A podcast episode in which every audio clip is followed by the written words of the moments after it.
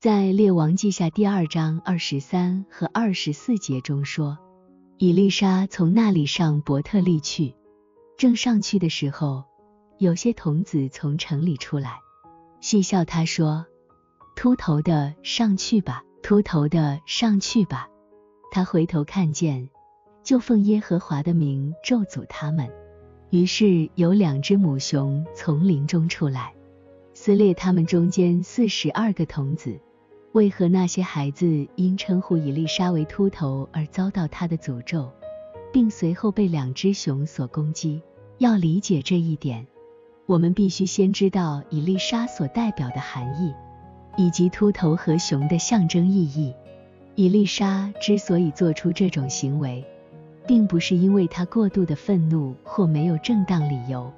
从这样一个事实可以清楚地看出，仅仅因为那些孩子们叫他秃头而展现出极端的残忍是不可能的。虽然这对先知来说是一种侮辱，但并不足以让孩子们因此被熊撕裂。而真正的原因是，以丽莎在关于圣经方面代表了主，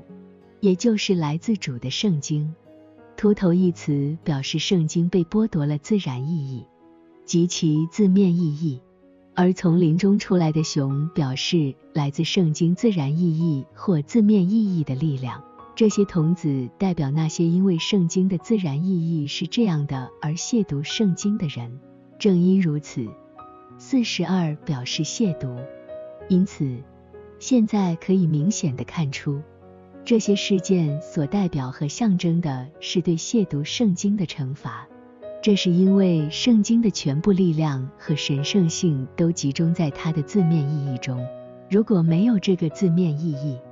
圣经将不再具备其存在的必要条件，就像没有基础的房屋一样，会在空中摇摆。最终崩塌和溃散，并且圣经将变得像一个没有皮肤的人一样，没有皮肤来包裹和维持内部器官在正确的位置和有序状态，并且因为这种情况通过秃头来象征，以及伊丽莎代表了圣经，